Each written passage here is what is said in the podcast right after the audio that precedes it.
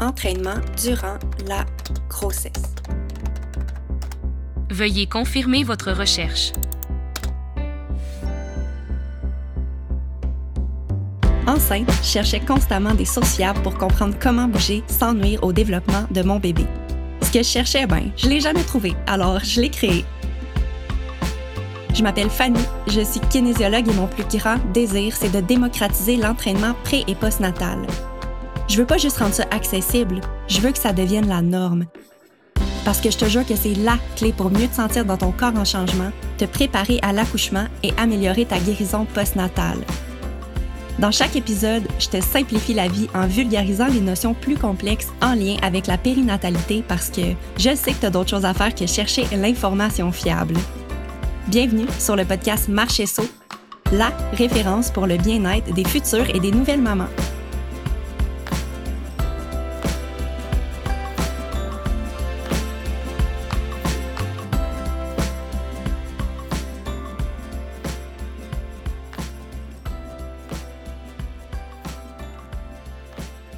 Mamans et les futures mamans, bienvenue dans mon tout premier épisode Q&A. Donc aujourd'hui, je réponds aux questions que j'ai reçues dans le dernier sondage que j'ai fait sur Instagram. J'ai reçu beaucoup de questions, alors j'ai divisé cet euh, épisode spécial Q&A en deux parties différentes. Donc aujourd'hui, je vous présente la première partie, partie dans laquelle je réponds à toutes les questions reçues qui sont en lien avec l'entraînement dans les périodes prénatales et postnatales.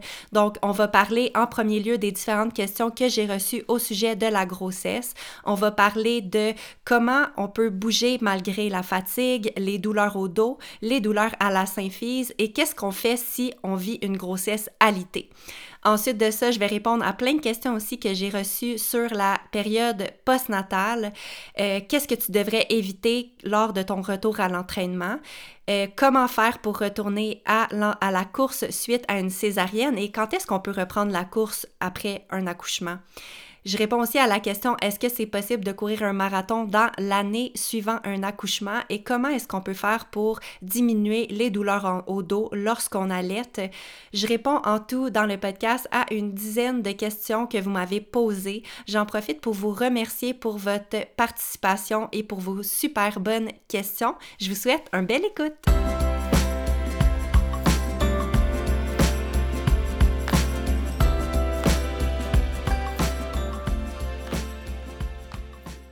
OK, alors euh, épisode QA. Merci en passant pour toutes les belles questions que vous m'avez envoyées. Je voulais mentionner avant de commencer que j'ai sélectionné environ une dizaine, je pense que j'ai 11 questions en tout aujourd'hui, qui sont toutes en lien avec l'entraînement dans les périodes pré- et postnatales. J'ai reçu deux, trois questions qui sortaient un peu de mon champ d'expertise et je, je, ne me sentais pas à l'aise pour, euh, pour répondre. En fait, j'avais pas les bonnes réponses, mais ce que j'ai fait, c'est que j'ai pris ces très bonnes questions en note et je vais les poser à mes invités dans les prochains euh, podcasts, dans le fond, avec les, euh, avec les invités spécialistes en question. Alors, si jamais je réponds pas à ta question aujourd'hui, c'est parce que je n'avais pas la réponse et que j'aime mieux demander à des professionnels qui ont l'expertise finalement. OK, alors, on commence tout de suite parce qu'on a beaucoup de choses à discuter aujourd'hui. Euh, j'ai commencé, dans le fond, j'ai mis les questions en ordre en commençant par les quelques questions que j'ai reçues au sujet de la grossesse pour aller vers la période postnatale euh, sur laquelle j'ai reçu beaucoup de questions. Donc, première question en lien avec la grossesse, c'est je suis tellement fatiguée au premier trimestre que je n'arrive pas à m'entraîner. Penses-tu que je peux commencer ton programme au deuxième trimestre? C'est super fréquent comme question, je la reçois souvent. La réponse rapide à, cette question-là, c'est oui, tu peux commencer n'importe quel programme d'exercice au deuxième trimestre ou le programme grossesse active, celui qui est disponible sur mon site web, il n'y a pas de problème à ne pas avoir suivi le programme durant le premier trimestre et à commencer seulement au deuxième trimestre. Ceci étant dit, si tu penses te procurer le programme au deuxième trimestre, moi, je n'attendrai pas à ta place et je me procurerai tout de suite le programme parce que c'est un programme qui a été pensé pour le premier trimestre et je suis très consciente du fait que le premier trimestre, c'est une période qui est assez challengeante pour le, pour le mouvement, pour l'activité physique. Alors, dans le programme, j'ai prévu des séances d'entraînement à faible intensité. J'ai même une séance qui s'adresse euh, au premier trimestre qui s'appelle Entraînement pour quand tu n'as pas d'énergie. Euh, une séance complète dans laquelle tu es au sol, on fait des exercices. Donc, tu sais, le premier trimestre, c'est un bon moment pour travailler sur tes points faibles, pour faire du renforcement, pour faire toutes des petites choses qui sont pas nécessairement à haute intensité, mais qui vont être bénéfiques puis qui vont prévenir l'apparition des douleurs dans les deuxième et troisième trimestres. Donc, euh, je te dirais que si tu n'as pas l'énergie, il y a quand même des choses que tu peux faire pour te faire du bien qui vont pas aller te prendre encore plus d'énergie, que ce soit des séances vraiment courtes, des séances à faible intensité ou des, des séances de yoga. Euh, je t'encourage vraiment à essayer de maintenir un certain mode de vie actif, même si ça ressemble vraiment pas à ce que tu es habitué de faire euh, d'habitude. Donc euh, voilà, tu peux commencer au deuxième trimestre. Il n'y a aucun problème à te reposer à 100% si jamais tu n'as aucune énergie et tu vas pouvoir commencer, c'est ça, quand tu es prête à ton deuxième trimestre, quand l'énergie va être au rendez-vous. Deuxième question, As-tu des trucs pour la gestion de la douleur à la symphyse pubienne? Et là, avant de donner mes trucs, parce que oui, j'en ai, je veux vous résumer en genre une minute c'est quoi une douleur à la symphyse pubienne. Donc, c'est une douleur qui est commune euh, chez les femmes enceintes à cause de, du changement des changements hormonaux en fait qui se produisent dans le corps des femmes enceintes. Donc, ce qui arrive durant la grossesse, c'est qu'il y a une hormone qui s'appelle la relaxine qui est sécrétée et qui a pour objectif de rendre les articulations du corps plus laxes afin de laisser passer le bébé dans l'articulation de la hanche, OK?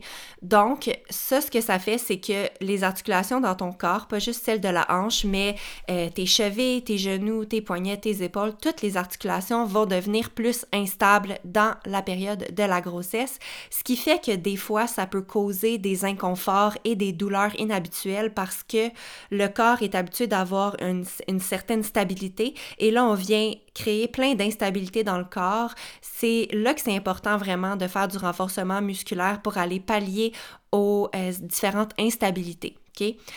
Plus spécifiquement, la, douleur à la symphyse pubienne, c'est une douleur qui est souvent décrite comme étant une douleur qui est très aiguë et euh, qui est décrite aussi comme un pincement au niveau euh, de l'avant du pubis. Ok, Donc, si tu regardes l'articulation de ta hanche, la douleur est vraiment là, située là, à l'avant de l'articulation, juste, en haut de la vulve. Et à, ce niveau-là, souvent quand tu vas faire un mouvement brusque dans ton quotidien, donc par exemple euh, te relever ou sortir de la voiture, tu vas avoir un pincement euh, vraiment intense à ce niveau-là et c'est ce qu'on appelle la douleur à la symphyse pubienne, OK?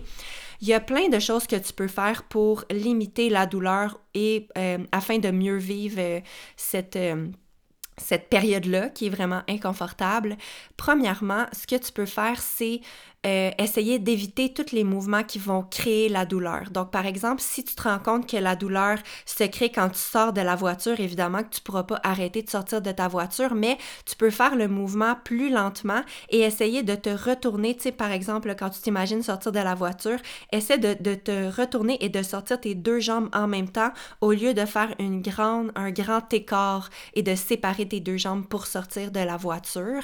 Parce que souvent, les mouvements qui sont en asymétrie les mouvements avec les deux jambes en écart, c'est les mouvements qui vont créer le plus d'inconfort au niveau de la symphyse. Donc, c'est important dans ton quotidien d'essayer de, euh, d'identifier les mouvements qui créent de la douleur. On essaie de les éviter en les remplaçant par des mouvements qui ne créent pas de douleur. Donc, souvent, tu sais, par exemple, à l'entraînement, ça va être des mouvements de fente, euh, des mouvements d'abduction de la hanche. Donc, par exemple, tu es dans la position debout, puis tu soulèves ta jambe sur le côté ou à, vers l'avant. C'est ça qui va souvent créer de la douleur. Donc, on essaie d'éviter ça.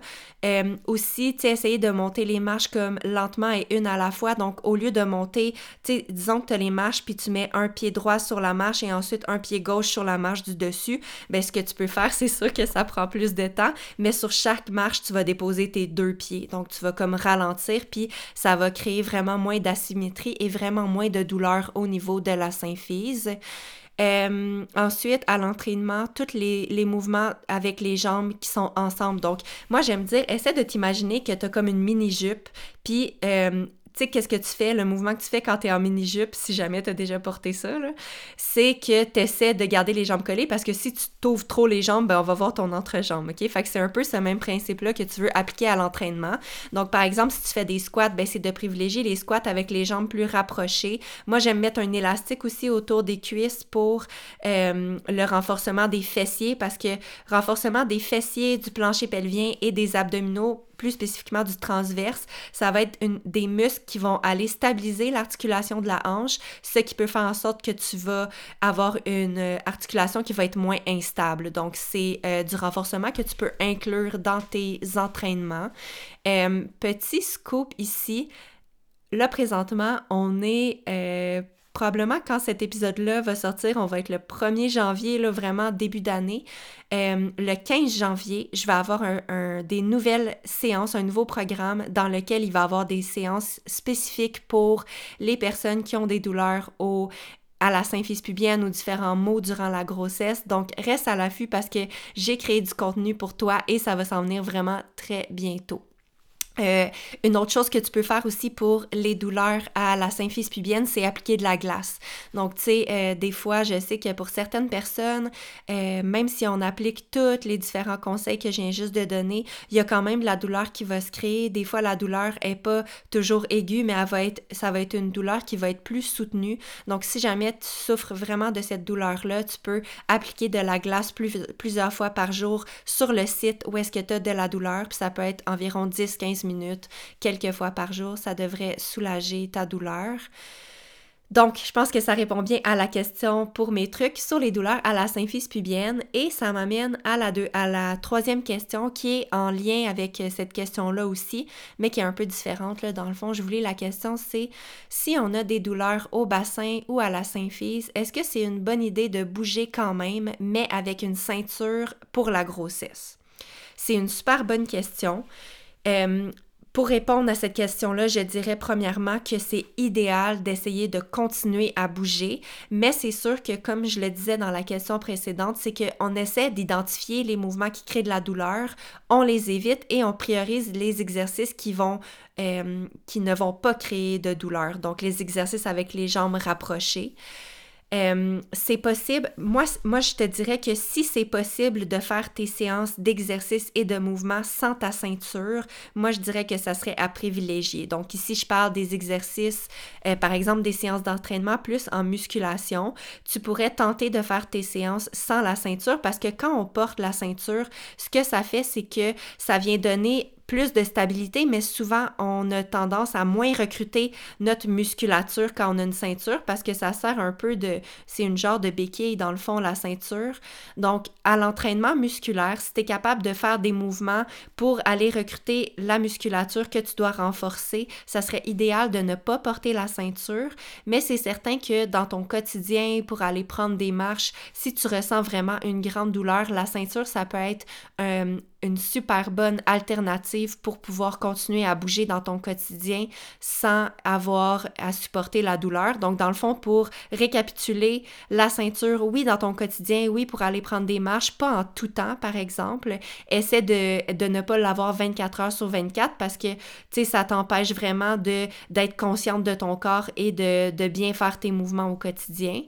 Euh, et à l'entraînement musculaire, essaie de ne pas porter ta ceinture pour aller faire du renforcement qui va être vraiment plus adapté. Prochaine question. Je suis en repos strict depuis 26 semaines de grossesse. Est-ce que tu as des conseils pour la reprise d'activité en postpartum? J'aime cette question-là parce que je sais que souvent je fais la promotion de l'activité physique, l'importance du mouvement quand on est enceinte et je suis très consciente qu'il y a des femmes pour qui malheureusement ce n'est pas possible d'être active durant la grossesse à cause de certaines conditions médicales. Donc il y a des femmes qui vont être alitées, qui vont avoir l'interdiction de, de bouger dans leur grossesse. Il y a des femmes qui vont avoir l'interdiction de refaire de l'entraînement, mais qui vont pouvoir continuer à mener un mode de vie, un quotidien normal. Donc, euh, pour répondre à cette question-là, donc, toi, tu es une fille qui est alitée, si je comprends bien, depuis la semaine 26 de grossesse. Tu l'air d'être en fin de grossesse et tu demandes si j'ai des conseils pour la reprise d'activité en postpartum. Premièrement, je pense que la première chose que tu devrais euh, prendre en compte, c'est de donner le temps à ton corps de réintégrer le mouvement graduel, donc te donner du temps, euh, juste être debout ou assise dans des longues périodes, euh, dans la période postnatale, si tu as été alitée durant toute ta grossesse, ça peut être super exigeant. Donc, c'est de ne pas négliger le fait que euh, ça va prendre du temps. Ça va prendre plus de temps pour toi que quelqu'un qui a été actif durant ta grossesse. Euh, c'est important pour toi de travailler les muscles posturaux. Donc, euh, tu sais, quand tu es couché dans un lit pendant longtemps, ben il y a beaucoup de muscles qui vont s'affaiblir. Donc, les muscles posturaux, c'est tous les muscles qui te permettent d'avoir une bonne position dans la position debout, assise, etc. Donc, on vise ici le renforcement des muscles qui entourent la colonne vertébrale, les muscles du dos, les muscles du corps, donc tout ce qui est renforcement abdominal, renforcement au niveau de la hanche, le plancher pelvien. Tout ça, ça va être des exercices et des muscles qui, vont être à privilégier pour commencer parce que ça va te donner une capacité à bien te tenir debout, à bien faire tes mouvements au quotidien, à porter bébé dans les bras, à soulever des objets en haut de ta tête. Tu sais, quand je pense à juste reprendre euh, toutes les tâches ménagères que tu avais arrêtées pendant ta grossesse, c'est à ne pas négliger euh, puis ça va aussi t'aider à avoir une, position qui est plus confortable durant l'allaitement ou quand tu t'occupes de bébé en général. Ensuite de ça, ça va être super important pour toi de travailler en musculation pour avoir une bonne endurance avant de retourner vers différents sports, comme par exemple, je peux penser à la course à pied, au sport avec impact ou n'importe quel sport comme volleyball, basketball, tous les sports d'équipe aussi qui demandent vraiment une bonne musculature, être capable de se déplacer rapidement, être capable de sauter. C'est vraiment important de ne pas sauter l'étape de, de la réadaptation puis du renforcement musculaire avant de retourner vers tes sports. En fait, c'est toujours une bonne idée, peu importe le genre de grossesse ou d'accouchement que tu as eu, mais là encore plus si tu as été alité puis que tu as arrêté de bouger pendant une longue période. Et aussi, pour terminer mes conseils là-dessus, je te conseille de vraiment miser aussi sur les exercices de mobilité pour retrouver une bonne mobilité dans toutes tes articulations parce que le fait d'avoir été alité pendant longtemps, ça va avoir sûrement réduit ton, euh, amplitude de mouvement. Tu par exemple, je pense rotation au niveau, euh, je le fais en ce moment, même si vous pouvez pas me voir, mais tu sais, rotation au niveau de la cage thoracique, euh, euh, mobilité au niveau des hanches. Donc, tu sais, peut-être retrouver une certaine routine de yoga pour la mobilité de toutes tes articulations, ça peut être une super bonne idée parce que ensuite, ça va te permettre en fait de mieux, de mieux bouger et de mieux travailler en musculation. Donc, c'est tous mes conseils que j'aurais à te donner. Et sois, sois bienveillante envers toi-même, essaie de te donner du temps c'est une grosse étape que tu as traversée, une grossesse alitée. Ça peut être super difficile sur le moral et le, physique. Donc, donne-toi du temps, aie confiance euh, en, en, le processus et je te dis que si tu fais tout dans les bonnes étapes, tu vas réussir à y arriver. Donc, euh, bon courage à toi. OK, j'arrive maintenant dans la section euh, pour les questions qui, qui, sont en lien avec la période postnatale. Et je commence avec une question que j'adore. Et c'est quoi quoi éviter dans nos entraînements postpartum? Et j'aime vraiment cette question-là parce que je pense que la personne avait en tête certains exercices ou certains mouvements et ma réponse, là, peut-être que ça va vous surprendre, mais ça sera pas en lien avec quel mouvement ou quel exercice tu devrais éviter dans ta période postnatale parce que il y a trop de variabilité entre euh, certaines personnes. Alors, j'ai vraiment ciblé des choses que tu devrais éviter qui sont pas en lien avec ça, mais plus en lien avec le fait que il faut éviter de, penser que parce que notre bébé est sorti de nous, on est guéri et prête à aller s'entraîner. Je pense que c'est vraiment une mentalité à éviter. Il faut pas négliger que notre corps est en processus de guérison pour plusieurs mois quand on a accouché et ce, même si on a eu un accouchement qui a été relativement facile, qu'on n'a pas eu de problématiques ni de grosses déchirures, notre corps est en processus de guérison et il faut prendre le temps de le guérir avant de retourner à l'entraînement. Euh, chose à éviter, ça serait les retours drastiques. Donc, par exemple, recommencer directement avec les charges que tu prenais avant ou pendant ta grossesse ou recommencer avec les mêmes distances de course et la même vitesse de course que tu faisais avant ta grossesse ou même pendant. Il faut vraiment prendre un pas de recul et donner à notre corps la progression euh, qui va être bénéfique à une bonne récupération du corps, donc éviter les retours drastiques. Je dirais aussi qu'est-ce qu'il faut éviter, c'est la mentalité no pain, no gain. Tu sais, ça, c'est une mentalité qui est populaire dans les sports de performance, le fait que si on veut avoir des gains, ben il faut avoir mal. Ça, c'est vraiment pas une mentalité à laquelle j'adhère et surtout pas dans la période postnatale. Je dirais que au contraire, dans la période postnatale, les symptômes, les douleurs que tu ressens, c'est un signe que c'est trop pour ton corps et ne pas les écouter, en fait, c'est la pire chose que tu pourrais faire. En fait, ce que ça fait, c'est que ça fait juste rallonger ta période de réadaptation et c'est néfaste pour ton corps de continuer malgré la douleur. Donc, dans les symptômes que tu devrais, euh, euh, les symptômes que tu devrais remarquer en fait et ne pas euh, pousser malgré ces symptômes-là, il y aurait ben, n'importe quelle douleur au niveau de ton ventre, au niveau de ton plancher pelvien, une, une sensation aussi que c'est lourd dans ton plancher pelvien pendant ou après ton entraînement. C'est vraiment un signe que c'était trop pour ton corps et que tu devrais prendre un pas de recul. Euh, il y aurait également des euh, fuites urinaires pendant ou après l'effort. Ça aussi, c'est un signe que c'est trop pour ton plancher pelvien et que il faut que tu prennes le temps de mieux travailler en musculation pour permettre à ton corps d'être plus prêt. Donc, essayez de ne pas pousser malgré ces symptômes-là, c'est vraiment important. Et aussi, la dernière chose que j'ai ciblée euh, pour répondre à la question qu'est-ce qu'on devrait éviter dans nos entraînements postpartum, c'est éviter la comparaison. Quand je parle de comparaison, c'est pas juste la comparaison avec les autres femmes dans notre entourage qui ont accouché récemment. Parfois, ça peut être vraiment tentant de regarder les autres puis de dire Ah, ben cette personne-là, elle, a, accouché euh, une semaine avant moi, puis elle a déjà recommencé à courir. Bon, ben ça veut dire que moi aussi je suis prête. Tu sais, c'est vraiment pas une bonne idée de te comparer parce que chaque période postnatale est unique et il y a personne qui va avoir vécu la même grossesse que toi, il y a personne qui va avoir vécu le même accouchement ni la même période postnatale. Alors, je te dirais que c'est vraiment une erreur de te comparer aux autres et même de te comparer avec toi dans tes grossesses précédentes si jamais ça a été le cas. Ta grossesse, elle n'a pas été la même, peu importe. Alors, la meilleure vitesse, c'est la tienne dans la période postnatale et je t'invite vraiment à ne pas te comparer. Prochaine question, on arrive dans une, dans une séquence de questions sur la course à pied dans la période postnatale. Je ne sais pas si c'est la même personne qui m'a posé toutes ces questions-là ou plein de personnes qui avaient des questions au sujet du retour à la course postpartum, mais c'est vraiment un sujet qui est populaire. Alors, je vais répondre aux différentes questions que j'ai reçues et ça me donne même l'idée peut-être d'aller faire une, euh, une, série de podcasts en lien avec ce sujet-là, éventuellement. Donc, je commence avec la première question. Comment savoir si on est prête à reprendre la course après une césarienne? Full bonne question. Euh, pour répondre à cette question-là, je commencerai par dire que c'est important, premièrement, d'avoir suivi une bonne progression qui va te permettre d'être prête à reprendre la course. Donc ici, je parle euh, suite à une césarienne, en fait, il faut comprendre que c'est une grosse chirurgie, la, césarienne, et que généralement, on a besoin de repos pour commencer pendant un bon euh, quatre semaines, en général.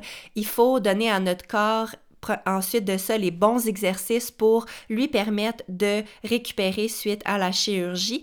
Si jamais tu as eu une césarienne et que tu ne sais pas trop quoi faire comme exercice, le programme que j'ai en ligne s'appelle le programme réadaptation postnatale 101 et 100% adapté aux femmes qui ont eu une césarienne ainsi qu'aux femmes qui ont eu un accouchement par voie vaginale.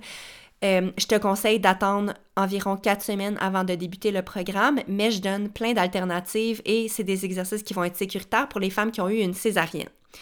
Ensuite de ça, ben c'est important de ne pas négliger le renforcement musculaire quand tu veux retourner à la course à pied et idéalement on veut commencer par faire du renforcement avant de débuter la course.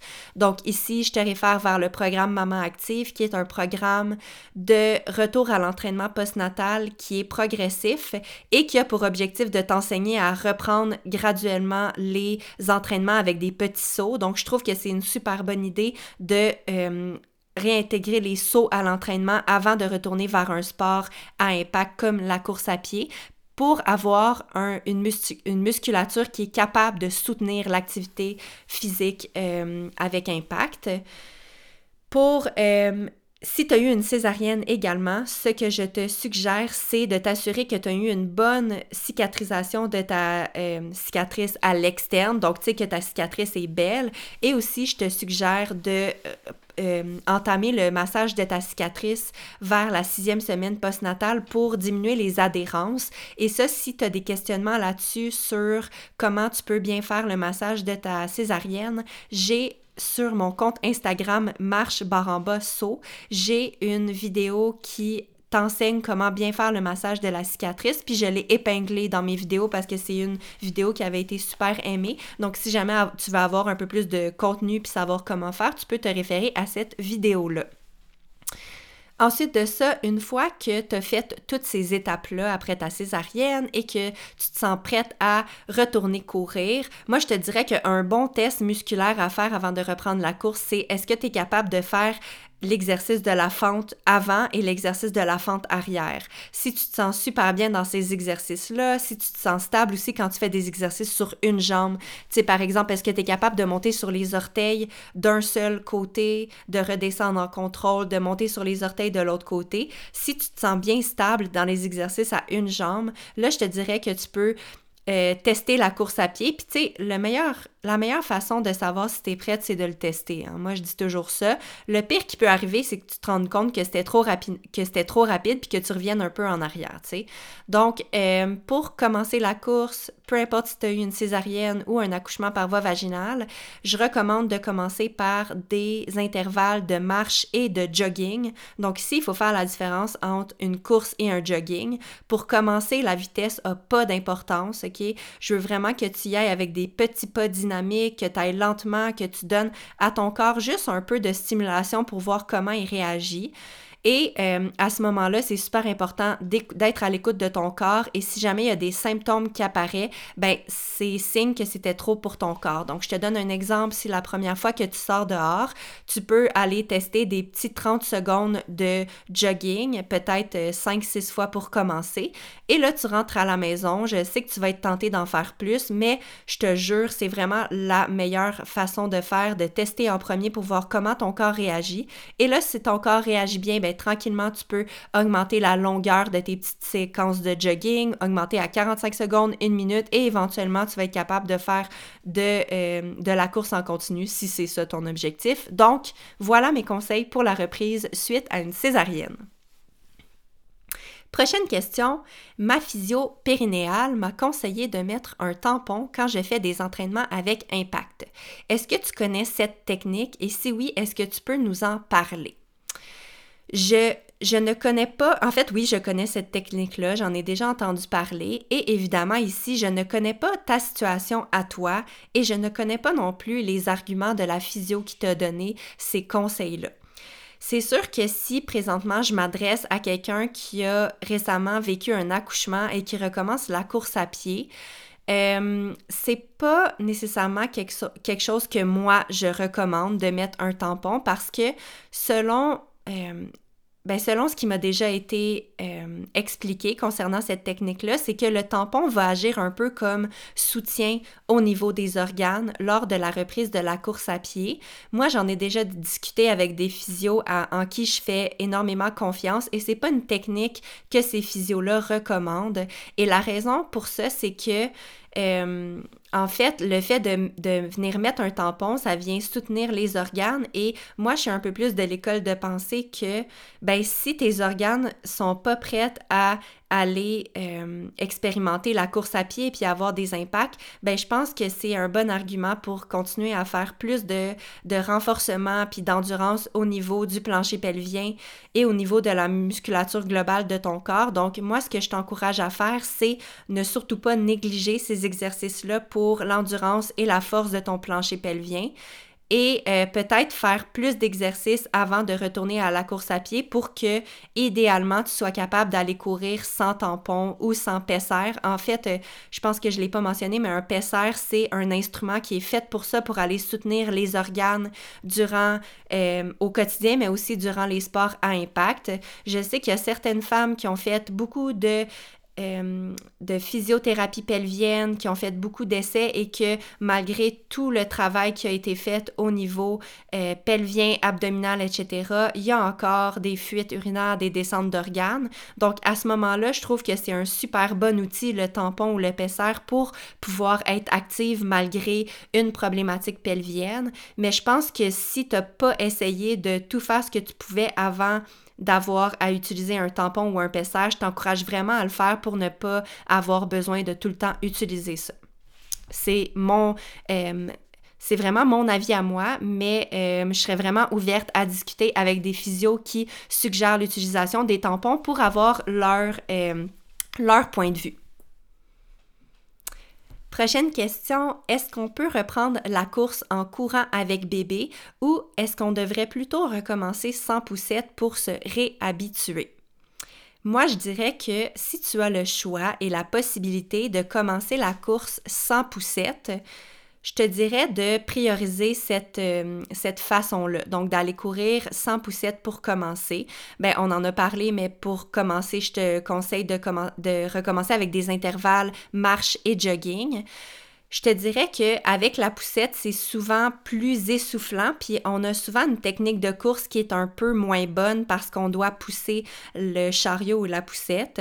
Moi, je suggère souvent, si tu n'as pas le choix d'y aller avec une poussette, ce serait de tenir la poussette avec une main et d'avoir un, bras qui fait le mouvement naturel de la course de l'autre côté et de penser souvent à changer ta prise, donc ne pas toujours tenir la poussette avec la main droite ou la main gauche. Donc ça, c'est si jamais tu n'as pas le choix.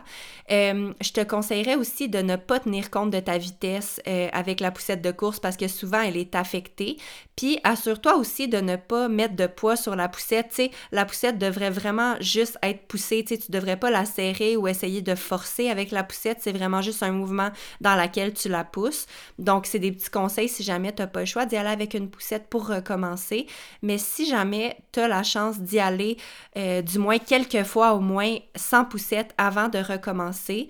Euh, je pense que c'est idéal parce que ça te, permet vraiment de, de, mieux ressentir ton corps puis d'avoir une meilleure proprioception. Tu sais, des fois, quand on sort avec une poussette, premièrement, on est concentré sur notre bébé dans la poussette parce que euh, on sait pas s'il est correct, peut-être que des fois le bébé va pleurer. Donc, je trouve que ça nous permet moins d'être en connexion avec notre corps. Puis des fois, peut-être qu'on va aller trop vite parce que le bébé pleure, puis euh, etc. Là, Donc, je trouve que de sortir seul, c'est vraiment une bonne façon de d'être euh, connecté avec nos différentes sensations. Mais euh, je trouve que si jamais tu n'as pas le choix de sortir en poussette puis que c'est ta seule façon de bouger, je te recommande de le faire, mais vraiment en appliquant les différents conseils que j'ai mentionnés au préalable. Prochaine question, toujours en lien avec la course à pied. Selon les études, ou selon tes connaissances, après combien de semaines ou de mois les femmes recommencent à courir après un accouchement? Donc, mon interprétation de cette question-là, c'est euh, quand est-ce que c'est un bon moment pour retourner courir? Je pense que c'est ça la question. Quand est-ce que c'est sécuritaire finalement? Puis c'est sûr qu'il y a différentes écoles de pensée à ce sujet-là. Euh, de mon côté, la majorité des formations que j'ai suivies et des professionnels auxquels je me suis informée euh, parlent d'un délai de trois mois post-accouchement minimum avant la reprise de la course à pied. Euh, c'est le délai, selon moi, qui est vraiment minimum pour t'assurer d'un bon rétablissement au niveau des structures internes. Euh, Puis c'est important pour moi de dire que tu sais, je dis trois mois, là, mais je veux pas que tu prennes ça pour du, cash puis que tu te dises, OK, dans, ça veut dire que trois mois, c'est la période que je devrais attendre. Tu sais, dans le sens que ça devrait pas être un objectif, là, de retourner courir après trois mois.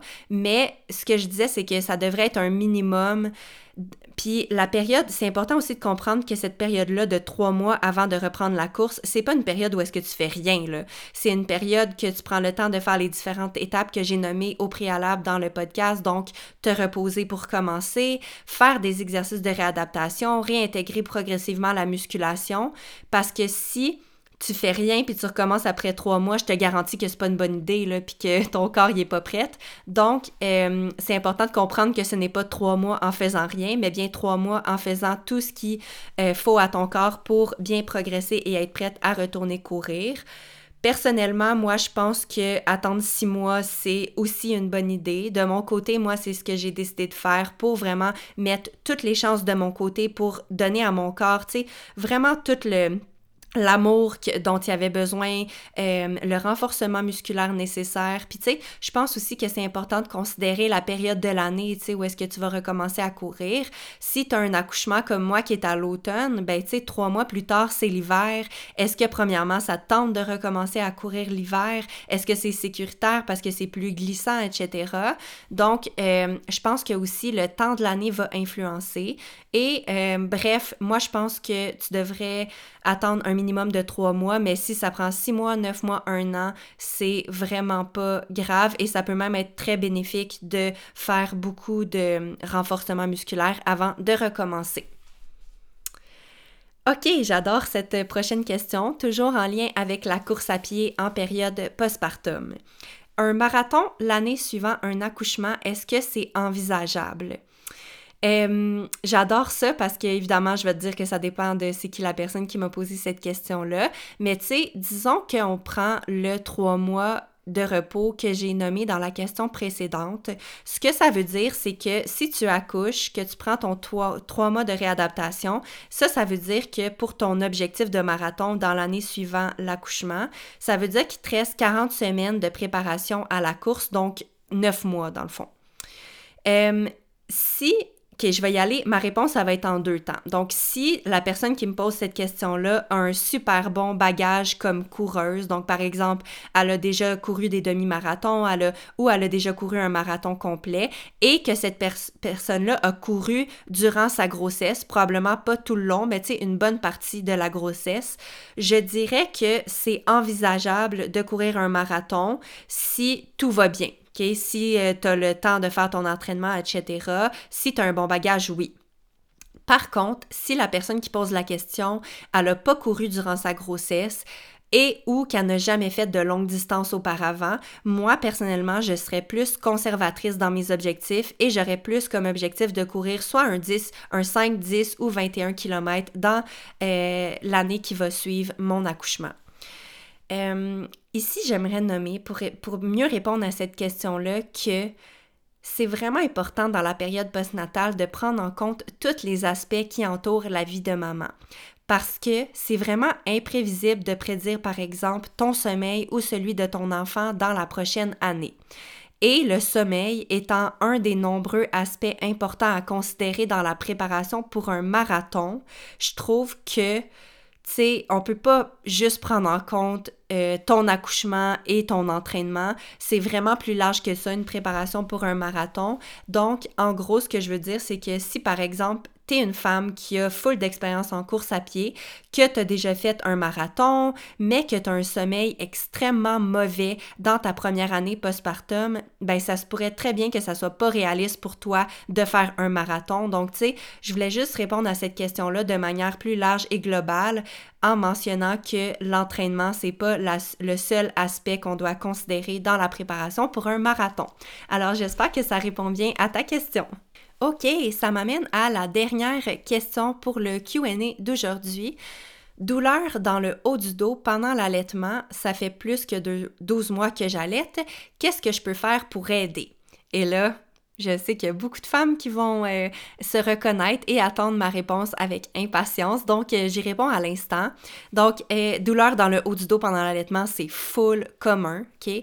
Donc, premièrement, ce que tu peux faire, c'est t'assurer d'avoir une bonne posture durant l'allaitement. Moi, je trouve que ce qui aide beaucoup, c'est de varier les positions dans lesquelles tu allaites. Donc, si tu as toujours tendance à t'asseoir de la même manière puis allaiter de la même manière, ça peut être intéressant d'allaiter dans différentes manières. Donc, par exemple, sur le côté, couché sur le lit, moi, je trouve que c'était super positif pour mes douleurs au dos.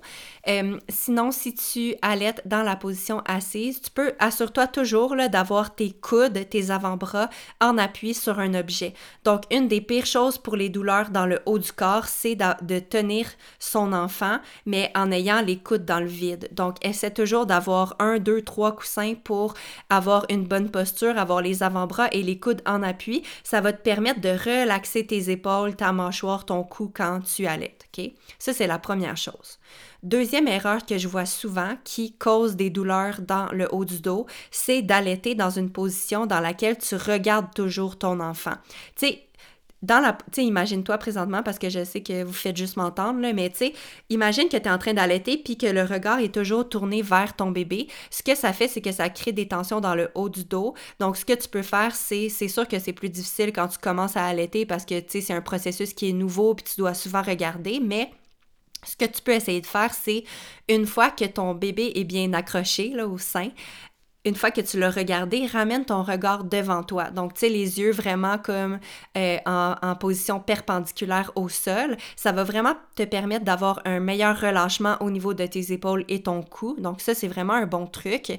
Et aussi, l'autre truc, ce serait d'apporter le bébé plus à toi versus te pencher vers ton bébé pour allaiter. Donc, ça, ça revient à mon premier conseil d'avoir vraiment, tu sais, les avant-bras puis les coudes en appui. Donc, essaie de mettre vraiment beaucoup de coussins pour que ton bébé soit haut puis que tu n'aies pas besoin de te pencher vers ton bébé pour allaiter. Fait que ça, ça devrait vraiment bien t'aider à diminuer les douleurs au dos.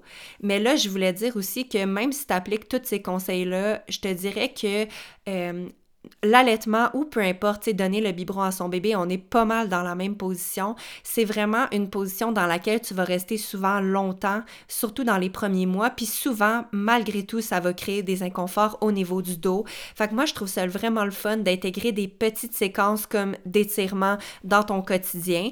Euh, pense vraiment à intégrer des exercices de mobilité, surtout au niveau de tes épaules, au niveau de la cage thoracique. Tu peux aussi faire des exercices de renforcement pour les muscles du haut de ton dos, au niveau de la musculature aussi de la colonne et de la coiffe des rotateurs. La coiffe des rotateurs, dans le fond, c'est le mouvement de la rotation externe de tes bras ou de ton épaule. Donc vraiment, là, pense vraiment à renforcer tous les muscles du haut de ton dos. Ça peut vraiment t'aider à avoir une meilleure posture et une meilleure endurance musculaire pour quand tu allaites.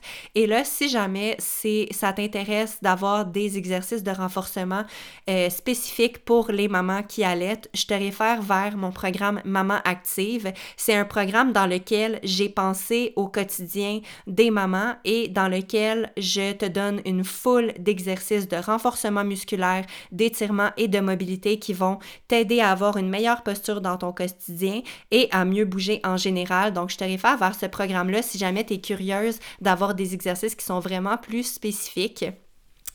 Je pense que ça fait le tour des questions pour lesquelles je voulais répondre aujourd'hui. Donc, euh, on a parlé beaucoup de euh, de qu'est-ce qu'on peut faire pour les différentes douleurs qui sont fréquentes durant la grossesse. On a parlé beaucoup aussi de retour à l'entraînement et à la course à pied en période post-accouchement. J'espère que mes réponses d'aujourd'hui vous auront été utiles et si jamais j'ai, euh, pour une certaine raison, mal répondu à ta question, n'hésite pas à venir euh, m'en parler hein, sur, par exemple, par courriel ou sur les médias sociaux, sur, mon, sur mes messages Instagram. Ça va me faire plaisir d'amener plus de précision à mes réponses que j'ai apportées aujourd'hui. Et aussi, si jamais tu as apprécié l'épisode d'aujourd'hui et que tu aimerais ça avoir plus d'épisodes questions-réponses dans le futur, moi, je trouve ça vraiment le fun parce que ça me permet vraiment de répondre à beaucoup de questions en peu de temps et je pense que ça vous permet aussi de, ben, tu sais, d'avoir accès à mon expertise un peu plus facilement. Donc, si jamais c'est quelque chose que tu as aimé, n'hésite euh, pas à m'écrire pour me le faire savoir et si jamais tu penses que l'épisode pourrait être bénéfique à des mamans ou des futures mamans dans ton entourage. Ça me fait toujours vraiment plaisir quand vous euh, partagez mes épisodes. Donc euh, voilà, c'est ce qui va euh, conclure l'épisode d'aujourd'hui. Merci vraiment beaucoup d'avoir passé ce temps-là avec moi et je vous dis à la semaine prochaine. Hey, merci pour ton écoute. Si tu as apprécié l'épisode d'aujourd'hui, je t'invite à le partager avec les mamans dans ton entourage. C'est facile, tu as juste à prendre une capture d'écran sur ton téléphone et à partager la photo dans tes stories Instagram. Toi, ça te coûte rien, puis moi, ben, c'est ma plus belle paye parce que ça me confirme que mon travail est apprécié et utile. Si tu as envie de me partager tes suggestions pour que je puisse inclure des sujets qui te parlent dans mes futurs épisodes, écris-moi sur mon compte Instagram marche barre saut. Merci d'avoir été au rendez-vous et à bientôt!